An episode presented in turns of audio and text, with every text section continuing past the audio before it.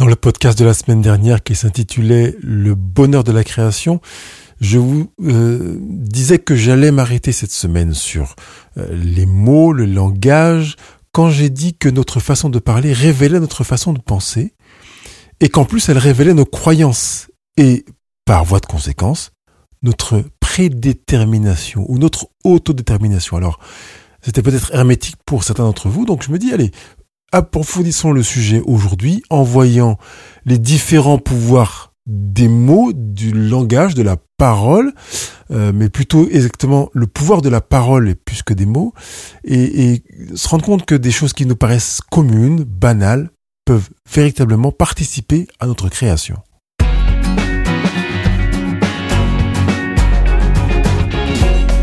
Je m'appelle Pascal Kionkion, votre coach thérapeute praticien en relation d'aide et je suis avec vous chaque semaine pour que vous viviez votre vie en mieux.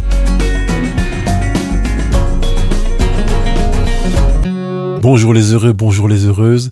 Que vous fassiez partie ou pas encore de la communauté heureux présent, je vous souhaite la bienvenue pour ce podcast que je voudrais euh, aborder avec euh, autant de, de concret, euh, de caractère pragmatique que celui de la semaine dernière, qui se place justement dans le droit fil du bonheur de la création, je voudrais que, euh, en rentrant dans ce sujet, vous soyez focalisé sur la notion de création.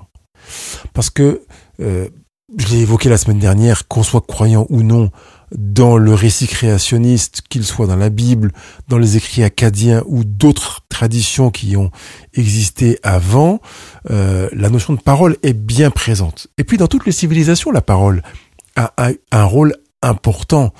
Euh, ça l'était peut-être encore plus avant la période acadienne dans laquelle on n'arrivait pas à écrire. Je rappelle juste que les Acadiens sont ceux qui sont les auteurs de l'écriture qu'on appelle cunéiforme, en forme de clou, et qui fait notamment qu'on a trouvé la, une pierre sur laquelle on a ces formes de clous qui forment des symboles qu'on a déterminés comme étant des lettres et qu'on a travaillé pour décrire, décrypter euh, le contenu de ces écrits. C'était euh, une prouesse, va-t-on dire, puisque c'est la première fois qu'on voyait une trace écrite et euh, qu'on était au-delà de simplement des mots, l'oralité, la transmission orale qui a existé euh, pendant des siècles et des siècles, peut-être même des millénaires avant qu'on on découvre l'intérêt d'écrire. L'approche picturale, donc les dessins existaient, on les a vus dans les grottes très très anciennes, mais l'écriture les moins. Alors je voudrais focaliser mon attention sur la période précédant l'écriture, justement, puisqu'on on va mettre l'accent sur l'oral. Et peut-être que c'est important de rappeler que les mots euh, ont été créés, puisqu'on parle de création, le bonheur de la création, la suite aujourd'hui avec le pouvoir euh, de la parole, les mots ont été créés par les humains. Euh, personne n'est venu donner un lexique, une liste de mots de vocabulaire avec euh, des accords, etc. à l'humanité. Je dis ça avec un peu de, de bouderie, mais on, sait pertinemment que ce n'est pas le cas. Nous avons créé nos propres mots, et c'est intéressant de l'entendre comme étant un code d'émission, mais pas seulement un code d'émission dans lequel on se met d'accord en disant que ça c'est un arbre, ça c'est une chaise, ça c'est un bol, une assiette, un enfant, un homme, etc c'est un code d'émission qui ne prend, euh, on va dire, son essence que si il est attaché à des valeurs sociales. Oui, parce que si l'humain, un humain seulement peuplait la Terre, qui avait qu'un homme, il n'aurait pas besoin du langage. D'ailleurs, on a constaté que des personnes qui se sont retrouvées perdues, isolées euh, dans un coin du monde, euh, perdaient une partie de leur langage. Il y a une forme de dyslexie qui s'installe même pour des personnes qui étaient en maîtrise du langage précédemment, avant de se retrouver isolées pendant des années euh, sur une île déserte, par exemple, ou pendant des mois. Parce qu'il y a une notion sociale qui est essentielle dans la connotation verbale, dans l'expression des mots, dans la parole. Que ceci soit un arbre, une chaise, un poisson ou un bol est complètement égal si je suis seul. C'est un objet ou un sujet, un être je n'ai pas besoin de le nommer.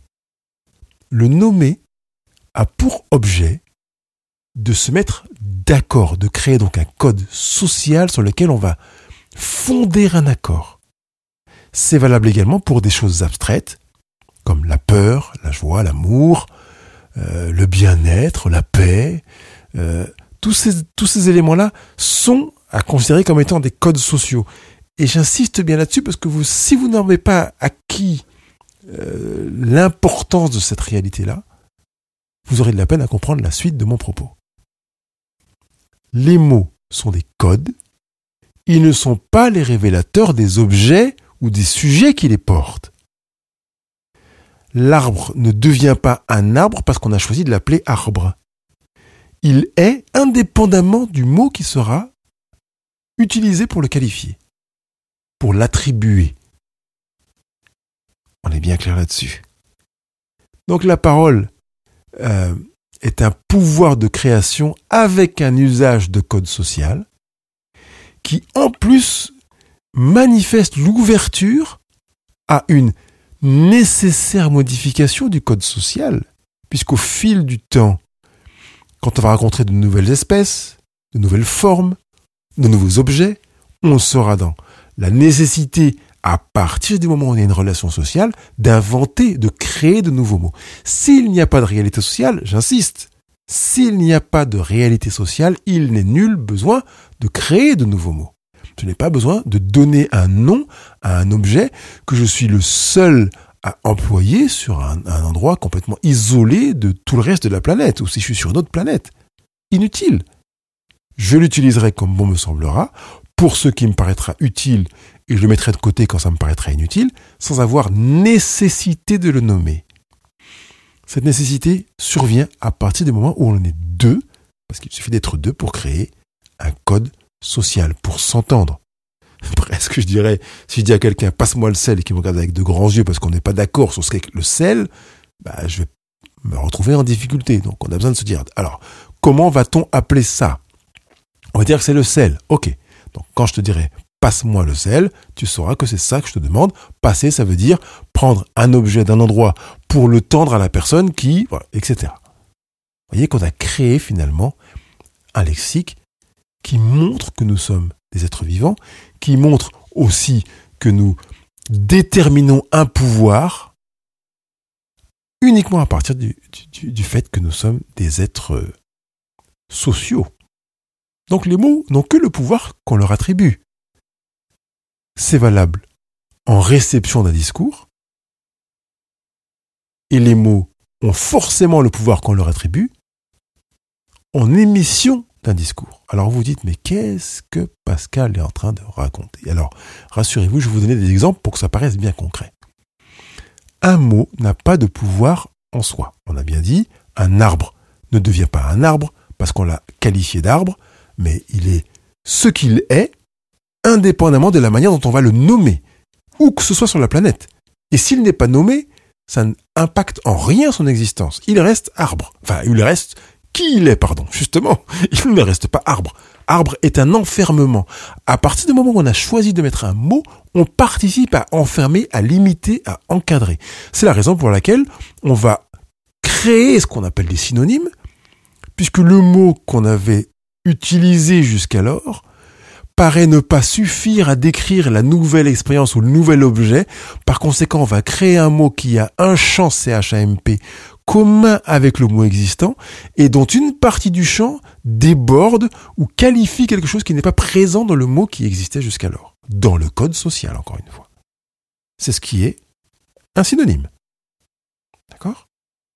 Donc l'arbre n'est pas un arbre. L'arbre a correspondu à la représentation mentale de celui ou celle qui l'a appelé arbre, en proposant que l'on se mette d'accord sur ce terme. Mais j'insiste pour dire que ce terme ne qualifie pas le sujet ou l'objet qu'est un arbre. L'arbre est bien plus grand que le mot que nous avons choisi pour le qualifier, dans la mesure où il déborde du mot. Il ne peut pas être borné par un mot. On peut aisément glisser dans l'expérience psycho-émotionnelle avec quelqu'un qui pourrait, par exemple, me dire que euh, le podcast est nul. Le mot n'a que le pouvoir que je lui attribue tant que récepteur de la personne qui dirait que ce podcast est nul. Puisque c'est moi qui vais déterminer le poids, la valeur, l'impact du mot prononcé par la personne qui m'a dit ça. Ou qui a dit ça, parce que dans disant qui m'a dit ça, je détermine aussi que je suis la cible. Alors que ce n'est pas forcément le cas. D'accord? Si je me place en cible, c'est que je me place en victime. Que je suis déjà en train de préparer à créer une partie de mon malheur. Les mots n'ont que le pouvoir qu'on leur attribue, fait que quand quelqu'un dit, par exemple, le podcast est nul, il pense à un pouvoir que j'ignore complètement, mais que je vais chercher à créer dans ma propre représentation mentale. Je crois que c'est hier ou avant-hier, je discutais avec une femme euh, en visio et euh, je lui disais que je la trouvais belle euh, ne vous attendez pas à ce que je vous dise ça si je vous accompagne en visio. C'était pas du tout un accompagnement psycho-émotionnel dans le cadre euh, de, l'accompagnement heureux au présent. C'était une personne de mon entourage. Et j'ai fait une capture d'écran que je lui ai envoyée en lui demandant qu'est-ce que tu penses toi de, toi, de ta photo? Et elle m'a dit écoute, en fait, euh, il y a des jours où je me trouve belle, puis d'autres où je me trouve pas belle. Et j'ai trouvé très intéressant cet exercice. Alors il est vrai que j'ai profiter pour lui tendre la perche vers un exercice, parce que ça veut dire qu'en fait, il arrive qu'elle se sente belle par moment, par certains jours, alors que d'autres jours elle ne se trouve pas belle, mais en réalité vous avez compris qu'elle n'est pas en changement d'un jour à l'autre, elle est elle. Alors certaines femmes me diront si si, elle est plus maquillée, moins bien maquillée, mieux coiffée, euh, mais en fait la réalité est que maquillée plus pas, moins coiffée plus ou moins, elle reste elle. Donc c'est pas qu'elle est moins belle certains jours ou d'autres, elle est consciente qu'elle se trouve moins belle certains jours que d'autres. Ça veut dire qu'en fait, c'est son mental qui impacte sa perception de lecture esthétique personnelle et qui risque de l'impacter elle-même. D'ailleurs, dans la suite de l'échange, je l'ai invité, même si on n'était pas dans un accompagnement heureux présent, à se détacher de ces euh, paramètres, enfin de ces préoccupations, de dire ah je me trouve belle, moins belle, etc. Parce que ça l'impacte, même si elle n'est pas consciente de l'impact que ça peut avoir sur elle, au point que ça peut toucher à son moral, à son estime d'elle-même, même à son bien-être dans une réunion, euh, en conférence, si elle présente quelque chose devant un public, euh, ou, ou un entretien d'embauche, si elle devait candidater, Comprenez que si on a le sentiment d'être moins beau un jour, on sera moins bien dans sa peau et par conséquent, on va impacter sa propre efficacité. Quelque part, je dirais, sa propre capacité à se créer dans une situation déterminée. D'où l'intérêt de parvenir à déverrouiller euh, cette, euh, ce naturel, cette tendance naturelle, cette sorte de préprogrammation pour comprendre que le regard que l'on pose sur soi n'a que le pouvoir qu'on lui attribue. Ce n'est pas parce que j'ai un regard sur moi, comme ce n'est pas parce que j'ai un mot que j'ai interprété comme ça, émis par une personne, que cette réalité est vraiment là, ou que ce que j'ai déterminé comme réalité est effectivement réalité. Deuxième aspect qu'on a évoqué et que je voudrais développer, c'est que les mots ont forcément le pouvoir qu'on leur attribue en émission. Par conséquent, si je dis à quelqu'un, waouh, je trouve que ce que tu as fait est génial, ou bien t'es au top, ou j'aime beaucoup ta, chemise, les mots ont le pouvoir que je leur attribue, moi qui suis l'émetteur de la phrase. Et en corrélation avec le premier aspect que nous avons évoqué ensemble, je n'ai aucun contrôle sur la manière dont la personne va le percevoir. Même si elle me dit Oh, c'est vraiment sympa, merci beaucoup de me dire ça, je ne sais pas ce que ça veut dire en elle. Puisque les mots n'ont que le pouvoir que la personne leur attribue en tant que réceptrice de ce que je lui ai dit. Par conséquent, je pourrais avoir le sentiment que la personne et moi sommes sur la même longueur d'onde, alors qu'il n'est impossible de mesurer cette possible réalité. Je préfère donc par conséquent que l'on déverrouille également cette éventuelle croyance de dire que on a le sentiment d'être sur la même longueur d'onde, parce qu'il n'est pas possible de l'être. Il est possible de converger, d'aller dans une direction qui semble être la même, d'avoir une sensibilité euh, qui se rapproche, en étant en même temps conscient que cette réalité n'est qu'hypothétique. Et en même temps, on s'en fiche. Ce qui compte, c'est d'être en propriété de son propre pouvoir sur soi. Et là, je vous renvoie vers le podcast que j'ai intitulé Le pouvoir des mots, le podcast numéro 8, euh, dans lequel j'explique pertinemment, clairement, la raison pour laquelle les mots n'ont pas de pouvoir. Ils n'ont que le pouvoir qu'on leur attribue, premier pendant que j'ai rappelé ici. Donc ça veut dire que si je vais un peu plus loin et que je formule la phrase je suis fatigué, ou bien je ne suis pas compétent, je ne suis pas à la hauteur, je suis promoteur immobilier, je suis très déçu, j'ai conscience que j'ai formulé quatre phrases qui produisent une image mentale réelle en moi, puisque notre mental fonctionne forcément avec une image, et il ne sait pas faire la différence entre la projection imaginaire, donc le, le, le, le fantasme, et la réalité tangible, il ne fait pas la différence. Donc, je prends conscience que j'ai employé quatre images que j'ai créées de toutes pièces dans mon mental, qu'en plus, par conséquent, j'ai créé quatre impacts sur mon mental, qui sont des impacts évidents, tangibles et bien concrets, et que par conséquent, j'ai également participé à créer quatre réalités dans ma vie. Le problème se pose quand ces réalités sont fausses. Et c'est d'ailleurs le cas en l'occurrence. Je suis fatigué, ça n'est pas vrai. Je ne suis pas compétent est faux. Je suis promoteur immobilier n'est pas vrai non plus. Je suis très déçu est également faux. Alors j'ai pris quatre exemples dans quatre euh, domaines différents et je m'arrêterai dans quelques minutes sur ces différents domaines pour aller un petit peu plus loin sur ce sujet. J'aurais pu prendre des exemples comme le vent qui souffle, le soleil se lève, il fait beau, euh, c'est beau, c'est moche. Mais j'ai déjà abordé ça dans un, podcast euh, précédent, je crois que c'était euh, Ma vérité et la vérité, le podcast numéro 262. Alors, je reviens vraiment sur les quatre exemples que j'ai présentés, qui sont en même temps quatre catégories. Je suis fatigué est attaché à un ressenti.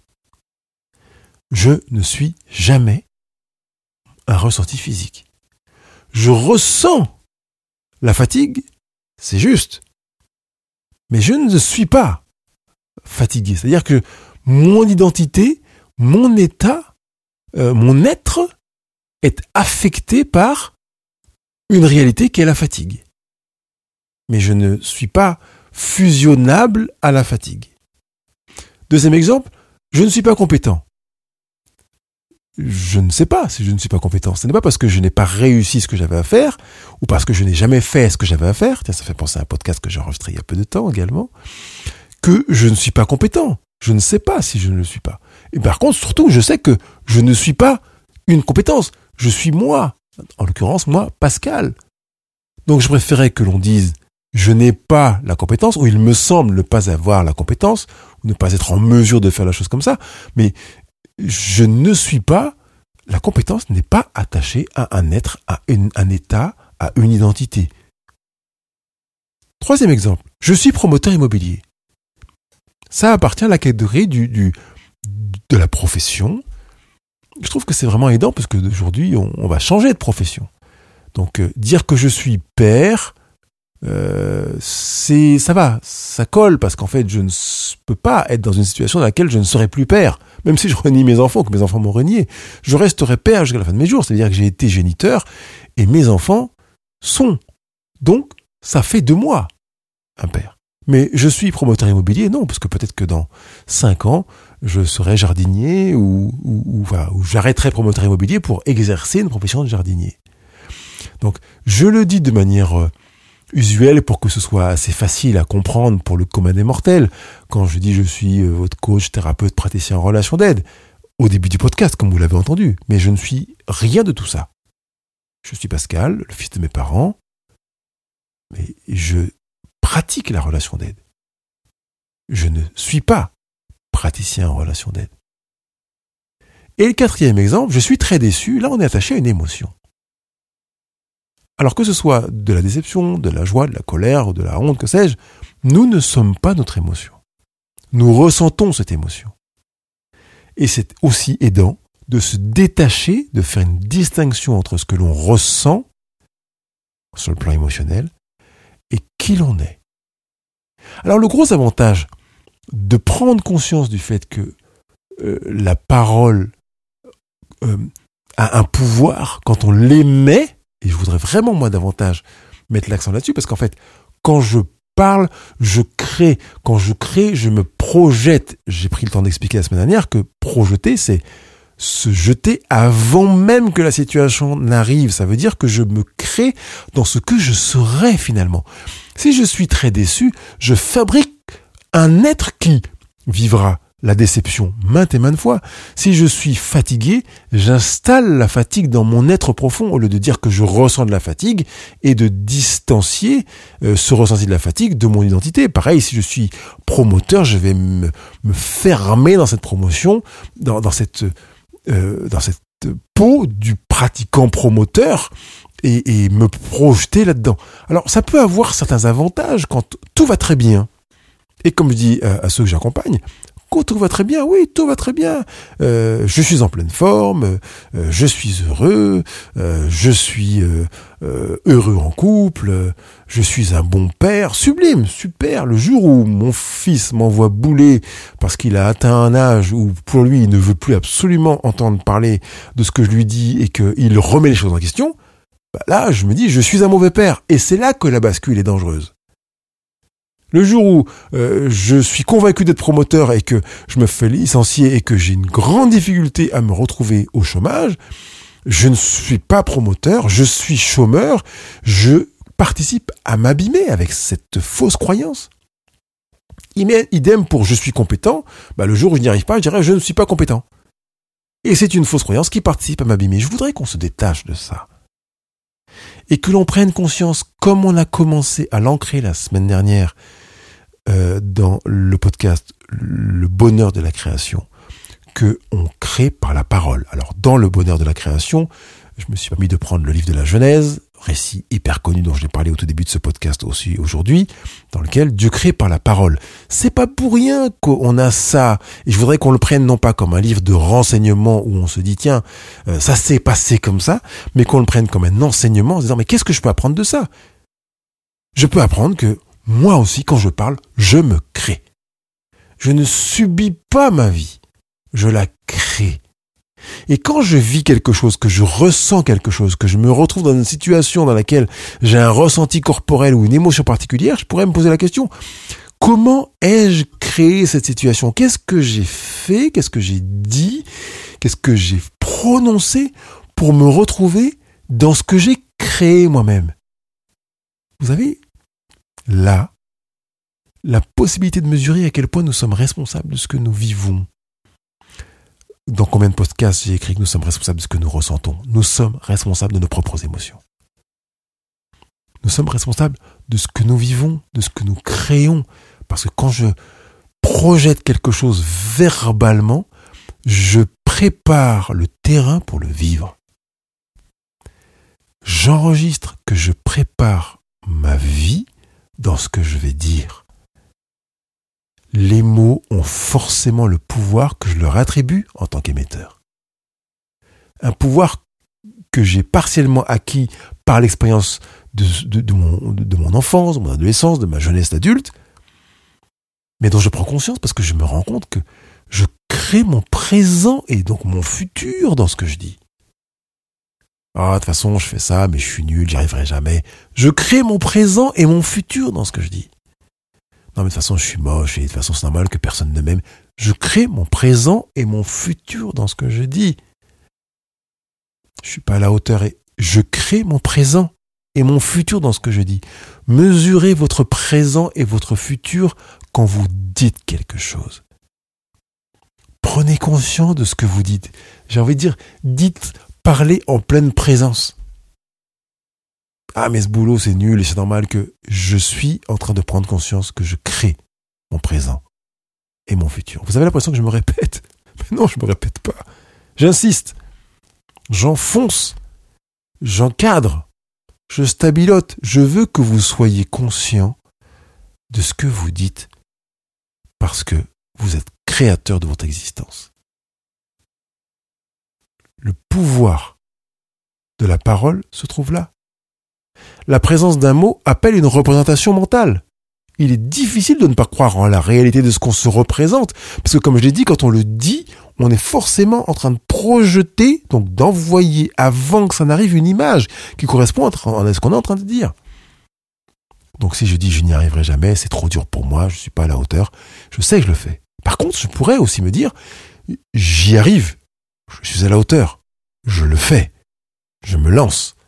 Et créer ainsi mon présent et par conséquent mon futur. Richard Dawkins a écrit Le malheur des humains vient de ce que trop d'entre eux n'ont jamais compris que les mots ne sont que des outils à leur disposition et que la seule présence d'un mot dans le dictionnaire ne signifie pas que ce mot se rapporte forcément à quelque chose de défini dans le monde réel. J'aime beaucoup cette pensée-là, cette prise de conscience. Euh, il a écrit ça dans le livre qui s'intitule Le gène égoïste, qui est paru chez Odile Jacob. Je prends conscience que le mot que j'utilise dans le dictionnaire, que j'ai récupéré dans le dictionnaire, ne signifie pas euh, que ce mot se rapporte à quelque chose qui est défini dans le monde réel. C'est à moi de choisir de le définir. Donc quand je vais l'employer, je prends conscience encore de mon pouvoir créateur. Je pourrais pas dire que je subis le mot parce qu'il a été mis dans le dictionnaire par Monsieur Robert. Non.